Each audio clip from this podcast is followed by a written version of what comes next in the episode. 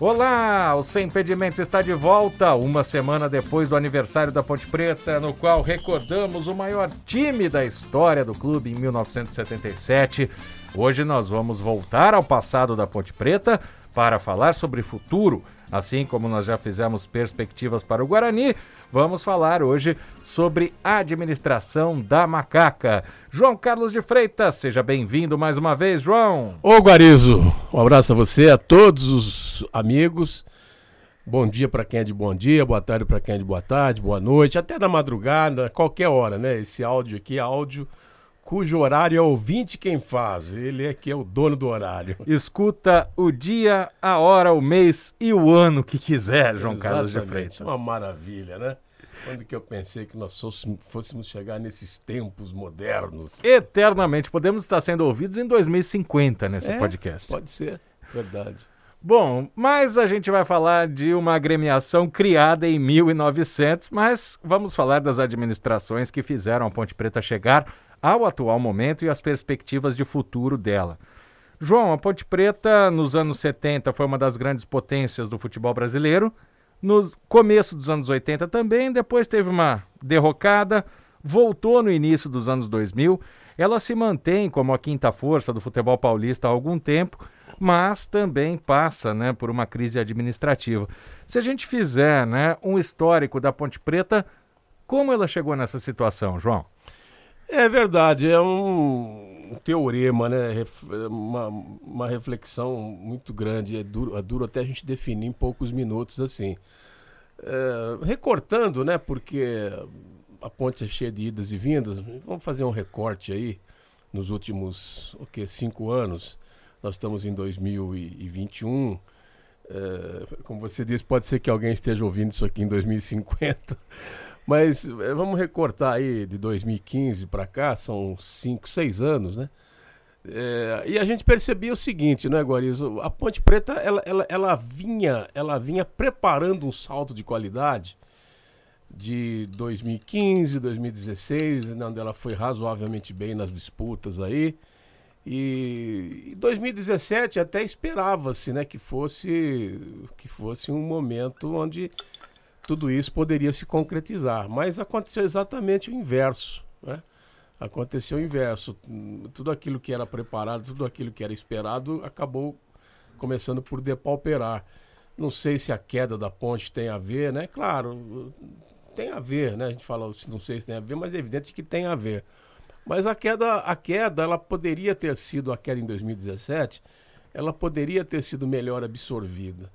É, é, difícil a gente, a gente detectar, né? A razão está aqui ou ali. A grosso modo, a gente poderia dizer o seguinte: é, a ponte que vem sendo apadrinhada, vamos dizer assim, né, nesses anos todos aí pelo Sérgio Carnielli, é, talvez, o, talvez o Sérgio tenha, né, ele tenha se descuidado no, no que tange ao, ao, a vida, né, a vida da Ponte Preta, ao se afastar. Né? Ele, ele, ele, na verdade, acho que 2000, 2017 ele se afastou, com certeza ele se afastou. É, entrou, foi eleito aí o, o Vanderlei Pereira, né? O Vanderlei Pereira é, sempre foi homem de confiança do Sérgio Carnielli, sempre foi um cara muito ligado, financeiro nas empresas, em algumas até, até sócio. O Vanderlei Pereira, é um cara assim muito capaz, né? Ele como administrador, eu, eu conversei poucas vezes com ele, mas hoje até posso dizer que tem uma amizade, vamos dizer até, até boa, né? Divergimos em, em muitos momentos, naqueles instantes principalmente, quando, na, quando da queda da Ponte Preta, eu fui um crítico aí muito muito contundente de tudo que aconteceu em 2017, porque eu não admitia aquilo, né?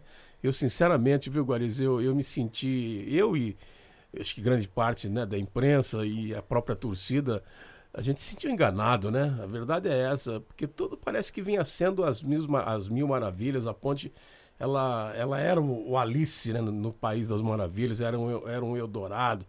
Até 2017, todo profissional, eh, principalmente o profissional emergente, ele tinha um desejo de trabalhar na ponte, ele tinha um prazer de trabalhar na ponte. Ela era um, uma porta muito, muito batida, né? Todo mundo batia as portas da ponte.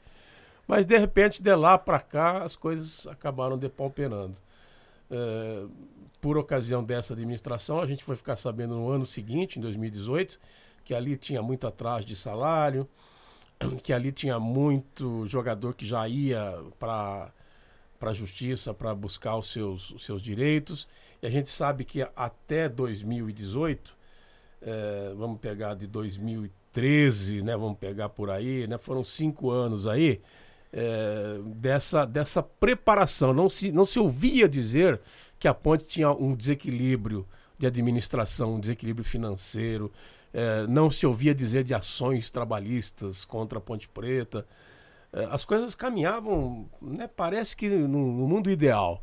E a partir dali a gente começou a sentir então essa essa essa, depeu, é, essa coisa depauperada, né, que veio comendo, que veio ruindo, que veio corroendo a vida da Ponte Preta. Ô João, mas até chegar em 2013, né, se a gente pegar a partir dos anos 70, né, como que foi essa transformação da Ponte, né? Primeiro num time muito competitivo, muito grande, né, que chegou perto de conquistar campeonatos muitas vezes, aí depois tendo aquela queda acentuada no início dos anos 80, principalmente parte dos anos 90. É, a ponte ela foi assim, viu, Guarizo? A gente resumir muito rápido, a partir dos anos 70, onde ela tem um boom, porque ela, ela viveu também, até o final dos anos 60, viveu muito, muito sacrifício, muita eh, muita inconstância, né? Administrações, não, não, não, se firmava, não havia, não havia consistência na vida da Ponte Preta. Aí quando apareceu o Sérgio Abdala, Abdala né? Um, um, presidente muito, muito ativo, grande ponte pretano, dono assim de um enorme patrimônio também, ele gostava da Ponte Preta e ele assumiu a presidência e a partir dali a ponte começou a, a, a entrar nos rumos, né? Entrar nos trilhos muita muito prestígio à base, que a Ponte não trabalhava a base, a partir desse momento ela começa a trabalhar bastante a base. Então, tanto que se você pegar a produção da Ponte Preta em termos de base de 70 e vai embora, você vai encontrar inúmeras pérolas, né? É, jogadores sensacionais que serviram inclusive a seleção brasileira. Então ela, ela veio legal, até que, vamos dizer, meados de, de 70, 74, 75 em diante, no, na década de 70, é, ela estava bem preparada administrativamente e recebeu o Dr. Lauro Moraes. O Dr. Lauro Moraes foi um presidente sensacional. Eu, eu, acho, eu acho até que, né, com respeito, todo respeito a tantos que passaram, mas o, o de maior equilíbrio foi o Lauro Moraes. O Lauro Moraes foi um cara que ele, ele pensou a Ponte Preta, né? Para a época, para a época, né? Tá, o que se fazia naquela época, é claro que não se aplica hoje, mas para a época ele, ele era muito sério, era muito correto, a, as contas dele, era, era, dele eram, eram muito, é, né? muito bem administradas, débito era débito, crédito era crédito, saldo era saldo, e assim a Ponte foi vivendo, ela foi passando, ele foi né? É, com, com as receitas que todo o clube do interior tinha. Então, e a Ponte pegou aquela veia. Quais eram as receitas?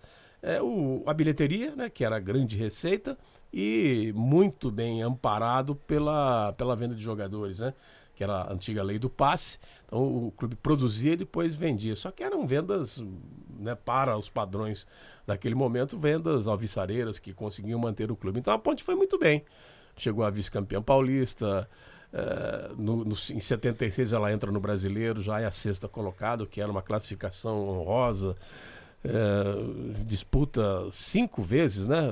Ela, ela, disputa 70, né? Quando chegou o Campeonato Paulista para ser campeã, disputa 77, 79 e depois ela pula para 81, né? Onde ela, onde ela também chega. Ano sim, ano não, ponte na final. Ponte na final, eram, eram anos e é, ponte com esses eh, com essa produção esportiva imensa e sempre com um jogador ou em clube grande, né, sendo vendido, ou em seleção brasileira, né? Porque você pega o Polozzi, o Carlos, uh, o Oscar que foi titular, uh, e aí vem, né? O Juninho, o Nenê, foram todos jogadores de seleção brasileira.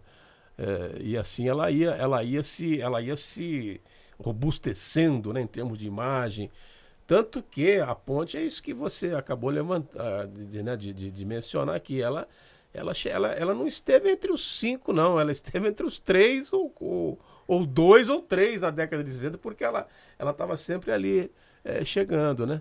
Quando, quando gasta essa administração do, do Lauro, né, que ela, ela depois passa para o Edson Ágio, que é, que é muito boa também, muito boa administração. O Edson Ágio é, deu um nível de, de administração para Ponte Preta no mesmo, no mesmo é, padrão do, do Lauro Moraes. Mas quando gasta essa administração do, do Edson Ágio, né, que já vem lá do, da dinastia Lauro Moraes, ela começa a entrar nessa crise, né, que foi meados de 80. No ano 85, o Carlos Vaquiano, que assumiu no, no ano, acho que foi 85 que ele assume, 86 por aí. Quando Sócrates quase veio. Quando Sócrates 85 veio, já era o presidente Vaquiano. Já era ele. Quando ele assume, ele, ele, ele era muito, muito competente, né, um diretor da Caburundum, aquela empresa de vinhedo, era alto funcionário, né? Era, era realmente um dos principais braços ali. Mas é, é diferente, Guarizo. É muito diferente de você ser um capitão de indústria, como ele era, ou até um grande empresário, e depois você ir administrando ir administrar futebol. Futebol, futebol é, é um mundo à parte, né?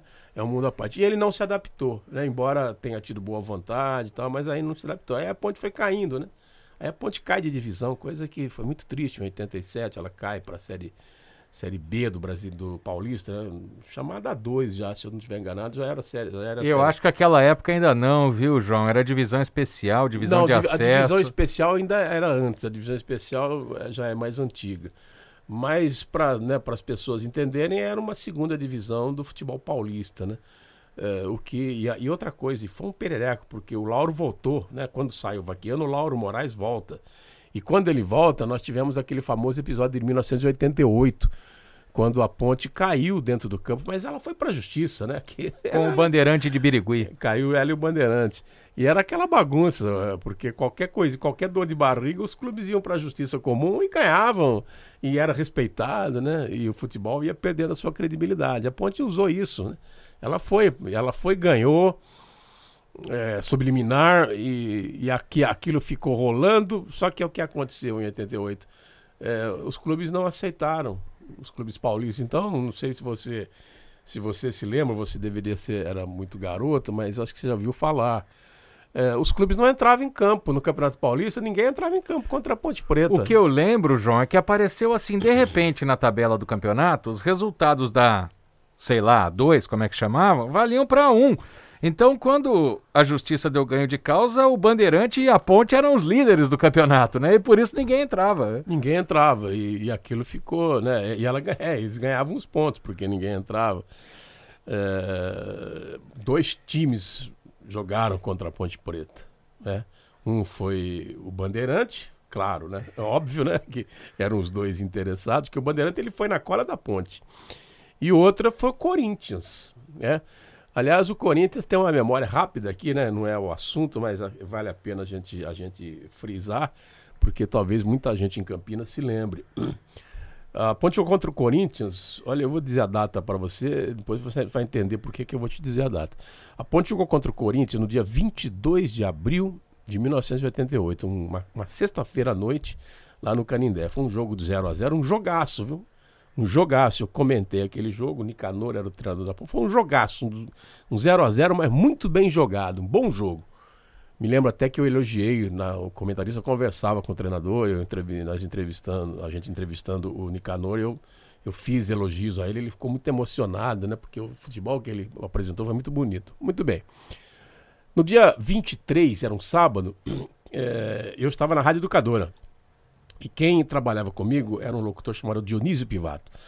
Dionísio Pivato era um, era um narrador fenômeno. Tivesse seguido, ele seria realmente um dos principais uh, narradores do Brasil. Ele era muito acima da média, um cara tava, estava por pouco aqui em Campinas, já estava com tudo pronto para sair de Campinas e trabalhar em São Paulo. Tal era a competência dele.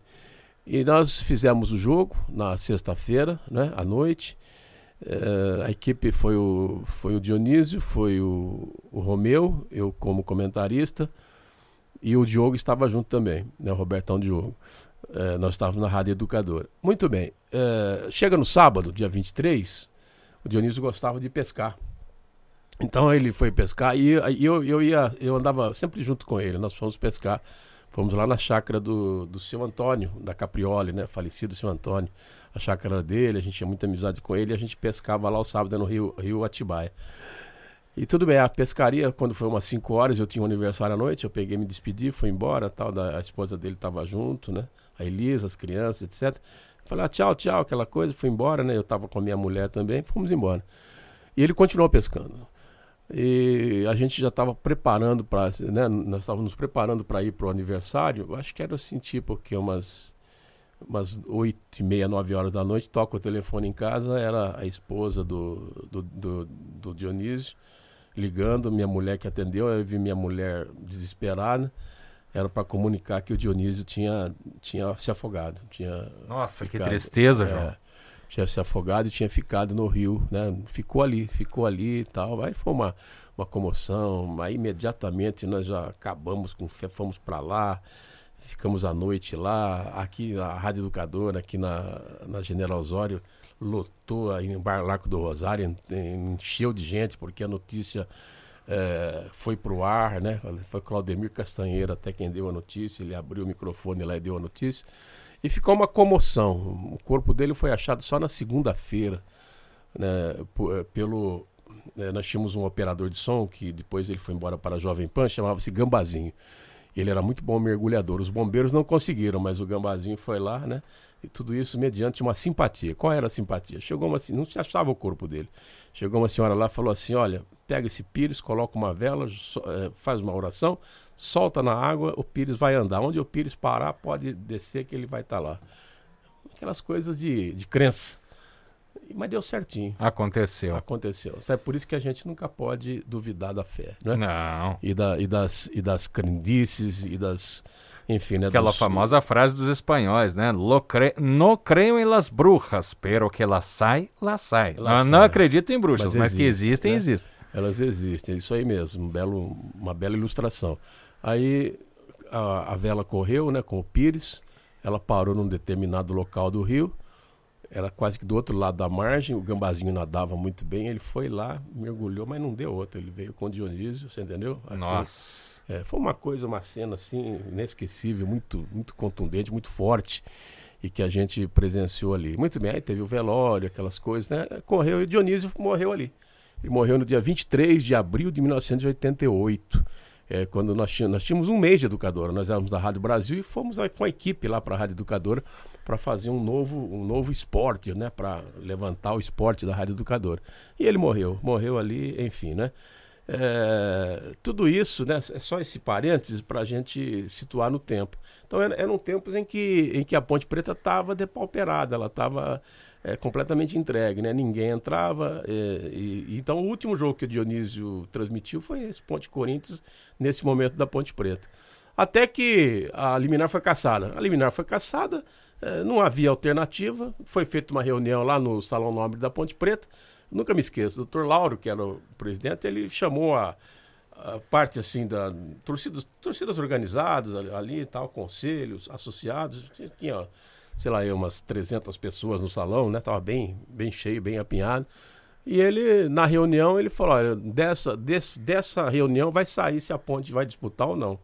Vocês é que vão dizer. E a torcida resolveu acatar, resolveu, não, doutor Lauro, vamos disputar a série, a série A, a série a2, né? A Série B do Campeonato Paulista. Módulo amarelo, tinha vários é, nomes, é. Mas eu acho que era, acho que já era, acho que era Série B, coisa assim. Depois a gente pesquisa.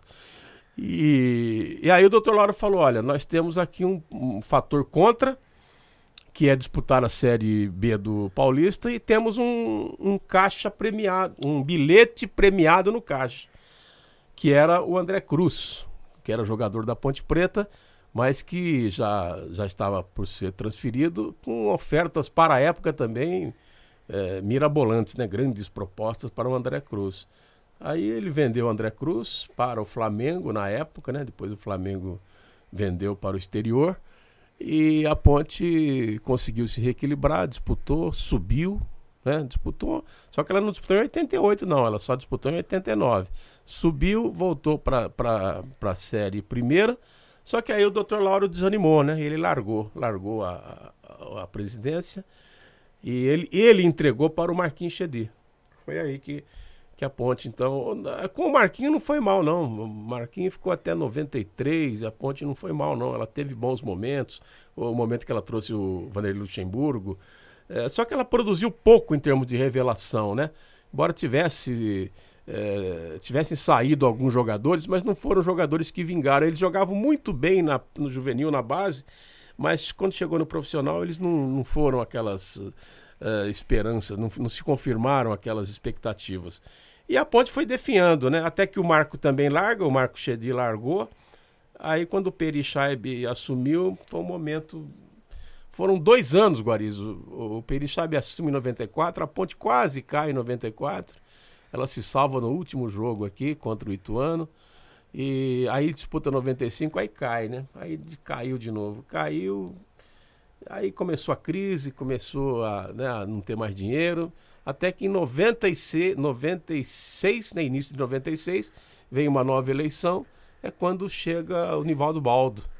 Só para o nosso ouvinte não ficar curioso, em 88, a segunda divisão que a Ponte disputou era a divisão especial. Então era a primeira divisão, divisão especial, e a segunda divisão era a terceira, que teve o Jacareí como campeão.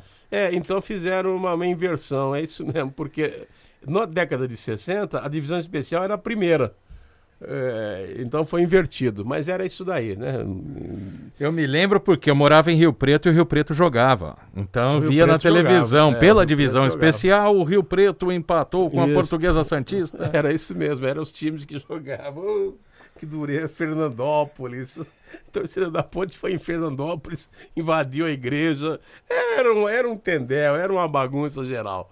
Eu ia em Jacareí, cara do céu, Jacareí, no, o campo era. Não tinha nem arquibancada, e a gente ia transmitir os jogos. Você ficava naquele. É, em, em, caminhão, né? O caminhão parava, você subia no caminhão, transmitia o jogo. Oh, o que nós passamos aquele ano com a Ponte Preta foi uma grandeza. E aí vem em 89, ela sobe, etc. Eu estava contando o Marquinho, o Marquinho assume, etc e tal. Entrega em, no, em 94, quando o Peri assume. Aí é, é, momento de crise também, dois anos de crise profunda.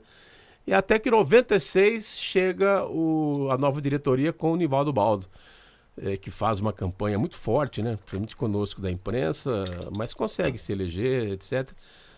Só que o, o Nivaldo não conseguia também eh, firmar no futebol. Era né? bom médico, mas não administrador. É, não conseguia também se firmar. Até que o Sérgio Carnielli, que era o vice-presidente, sugeriu para ele, né? Sugeriu não, é, tirou, né? Falou, não, você não vai mais. Convidou a se retirar. Convidou, e se não aceitar o convite, eu te expulso. Então a, a, a, era Sérgio Carnielli, ela começa em 96. E ele vem, realmente, ele arruma, né? Porque tava tudo tudo, a ponte ia fechar do jeito que ela ia indo. E o Sérgio, eh, acho que você mesmo já ouviu tantas vezes essa, essa frase, né? Tinha até sofá penhorado. Conceição falava isso. É, Conceição. Saudosa Conceição. Grande Conceição. Até que ele foi, o Sérgio foi arrumando a casa, ela sobe em 97 para o brasileiro. Para o brasileiro, é. Para o brasileiro. Aí em 99 que ela sobe no Paulista. É, porque em 98 ela chegou numa fase final com o Noroeste, com a União Barbarense, com a América de Rio Preto. É engraçado nos últimos jogos lá em Bauru, tal, mas o Noroeste mas jogou mal contra a União Barbarense, mas jogou tão mal e a Ponte dependia daquele jogo, mas não sei por que jogou tão mal, ah, João. é verdade, tinha muito disso, né? É. Tinha muito. Depois a gente ficou sabendo de coisas, né, de jogador que foi, né, que se que se corrompeu. E, nossa, é, é muita história. Deixa isso pra, lá, né? É. Em 99 ela voltou, é, né? Em 99 ela voltou. Voltou, aí, aí sim, aí ela, aí ela disputou a Série A do, do Brasileiro, a Série A do Paulista. E, e, já começou de novo a entrar na, na prateleira. A curiosidade é que ela perdeu a 2 de 99 a final pro América em Rio Preto e o goleiro do América era o Sérgio Guedes. Era o Sérgio Guedes, treinador. Eu estava nesse jogo, eu tava Cilinho, lá. Cilinho era o treinador do América. É, verdade. Bom, continuando. João. é, então, aí quando vem os anos 2000, o anos 2000, ela, ela passa 99 muito bem, no 2000 muito bem, 2001 bem, 2002. Foram foram quatro anos de grande prosperidade. Nossa, aliás, 2001, que judiação aquela semifinal do Paulista com Botafogo. Aí chega na semifinal da Copa do Brasil contra o Corinthians, o Nelsinho Paulista vai embora, leva um jogo para Prudente, um para Rio Preto. Isto, exatamente, contra o Corinthians, né, ela fez, ela fez a, a semifinal. Ela fez a semifinal, porque a final foi Corinthians e Brasiliense. E ela faz a, a semifinal contra o Corinthians, mas já sem o Washington, né? Que foi para a seleção. Foi para a seleção e sem o Mineiro. E eram os dois grandes jogadores, e sem o Nelsinho Batista. Então ela perdeu o treinador, que vinha muito bem, perdeu dois jogadores. Né? A pessoa tem gente que amaldiçoa, foi o Leão quem levou. Tem gente que amaldiçoa o Leão, fala assim que o Leão tirou os dois para a seleção para enfraquecer. Não sei, né? Acho que não. O Leão, o Leão não, nesse, não chego, não creio que ele tenha chegado a esse ponto. Mas, enfim, a Ponte disputou sem o Austin, sem o Mineiro, que o que enfraqueceu muito. Mas ela, ela teve prosperidade, foi muito bem no Rio São Paulo, é, nesses anos 2000 é, fez bons campeonatos brasileiros, bons campeonatos paulistas. Até que 2003, aí é que vem, aí é que a porca torce o rabo. Eu acho que esse é o momento crucial da vida da Ponte Preta. É quando o Sérgio Carnielli é, é arguído né, pela justiça por problemas de, enfim, não é, de dúvidas na, né, na, em algumas operações, etc. Ele tem que praticamente se afastar, né? Embora tenha ela, ele, era o presidente, mas ele teve que se afastar. Ele teve contas bloqueadas, teve muita dificuldade com a justiça, né? É, a cabeça dele, claro que ficou, ficou completamente voltada para esse, esse fato. Acho que eu já contei algumas vezes, o Tiãozinho chega na vida da ponte é o Tiãozinho quem ajuda muito o Sérgio. O Tiãozinho era um político influente, então ele, ele articula muita coisa para ajudar o Sérgio Carnielli. Junto com ele no, no, nos processos tinha o prefeito de Campinas, depois, né? O Hélio, o Hélio Oliveira Santos, que também estava é, naqueles, na, naquelas dúvidas, né?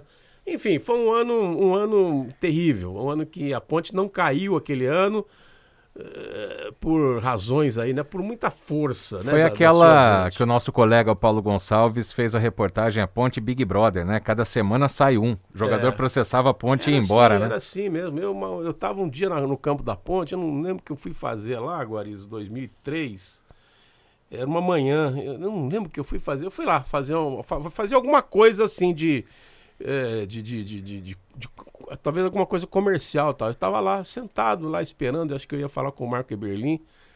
E daqui a pouco, a hora de treinamento, acho que era o que? Era umas 10 e meia da manhã, chegou o Rodrigo, sabe o Rodrigo, o quarto zagueiro? Aquele. Chegou, ele chegou, cara cheio de sono, cabelo, sabe? Sentou até comigo ali, fiquei conversando com ele. Ele aí falou, ah, isso aqui tá. Isso aqui tá desanimador, a gente não recebe, sabe? Tava, tava terrível. A Ponte não pagava os jogadores, não tinha, não tinha como, né? Era tudo na base do sacrifício. E ela ia cair. É, não fosse de novo o Marco Chedi interceder, né? Porque ele entrou na parada, ele ajudou muito a Ponte. Né? Uh, junto ao, seu pai, né? O, o Nabi era o presidente da CBF, então muita coisa, até a escala de arbitragem eles, eles, eles manipulavam, né? Manipulavam assim, pedia e a CBF aceitava, né? E a comissão de, de, de arbitragem aceitava. Então ia lá Juliano Bozano, ia apitar jogo da ponte. Sei que a, se virou, né? Foi indo, foi indo. Teve o último jogo aqui em Campinas contra o Fortaleza, era vida ou morte. O Fortaleza jogava pelo empate. E a Ponte tinha que ganhar para permanecer. A Ponte ganhou. De Treinada pelo Abel Braga. O time da Ponte era treinado pelo Abel. O Abel teve também uma participação Recusou a proposta do Grêmio, tudo. Pra falou pro elenco, né? Eu vou é, ficar com vocês até o fim. Ele ficou até o fim. Tanto que ele ficou ídolo, né, da torcida. Todas as vezes que o Abel vem a Campinas, ele é aplaudido.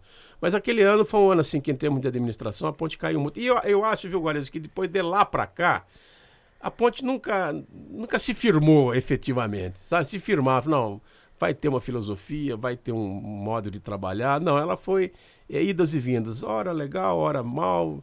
É, ameaçou em 2008, chegando à final do Campeonato Paulista. É, depois, em 2013, teve um momento também marcante, que foi a sua presença na Copa Sul-Americana.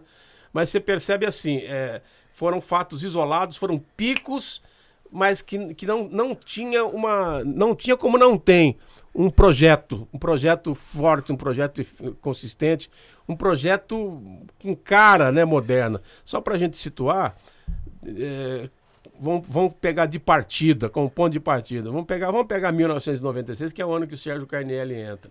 A ponte, ela, ela, ela, não vou pegar esse ano não, que ela estava mal, mas vamos pegar o 2000, melhor, começo do ano 2000. Ela, a, a, Ponte ela, ela batia com o Atlético Paranaense em termos de, de, de prestígio. Aí o Atlético foi campeão brasileiro, né? Aquilo também mudou no um ano pouco. seguinte, é. É, mas o, o, o, parâmetro da Ponte Preta era o Atlético Paranaense, mas muitas vezes o Atlético esteve muito abaixo da Ponte, né?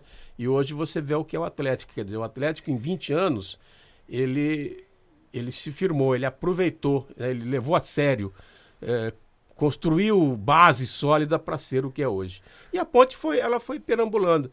Então, ela, ela paga ainda hoje, Guarizo, uh, talvez essas. Uh, o que, que nós podemos dizer?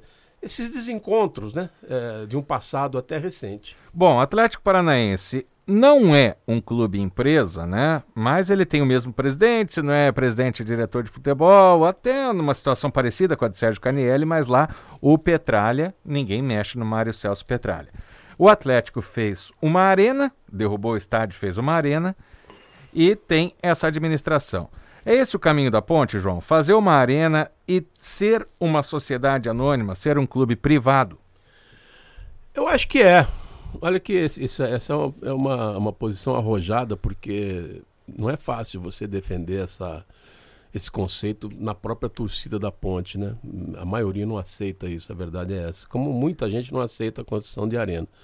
Mas deixando o coração de lado, né, para muita gente e partindo para um, um conceito racional, moderno, eu acho que a ponte tem que romper, sim. Ela tem que, sabe, não, não negligenciar o passado, porque a ponte é muito forte em função do seu passado, a sua gente, uh, a participação da, dos seus torcedores. A ponte é um, é um time que é movida pelo torcedor. Mas ela tem que, ela tem que romper com esse conceito e tentar entrar numa nova era, para ela dar um salto de qualidade. Porque senão vai acontecer o seguinte, ela vai ficar sempre assim, sempre na discussão, esse presidente não é bom, esse presidente não, porque porque como é que é, como é, como é que você vai administrar? Não é não é a figura do presidente, você entendeu? É o recurso, né? Não há recurso. Uh, hoje nós temos o Tiãozinho, infelizmente o Tiãozinho está indo muito mal, né? Uma decepção para todos nós. Mas por outro lado, a gente também tem que entender é, que ele é apenas fruto de um, de um cenário, né? um cenário que não foi preparado para que ele pudesse governar com modernidade, com certeza, com bons projetos. Bom, vamos aguardar e vamos acompanhar a administração da Ponte Preta e a gente vai falar disso em outros programas. Até a semana que vem, João Carlos de Freitas. Valeu, Guarizo. Até a próxima. Semana que vem tem um assunto bem legal da Era de Ouro da Ponte Preta e do Guarani, que são as convocações de atletas dos clubes de Campinas para Copas do Mundo. Grande abraço, até lá!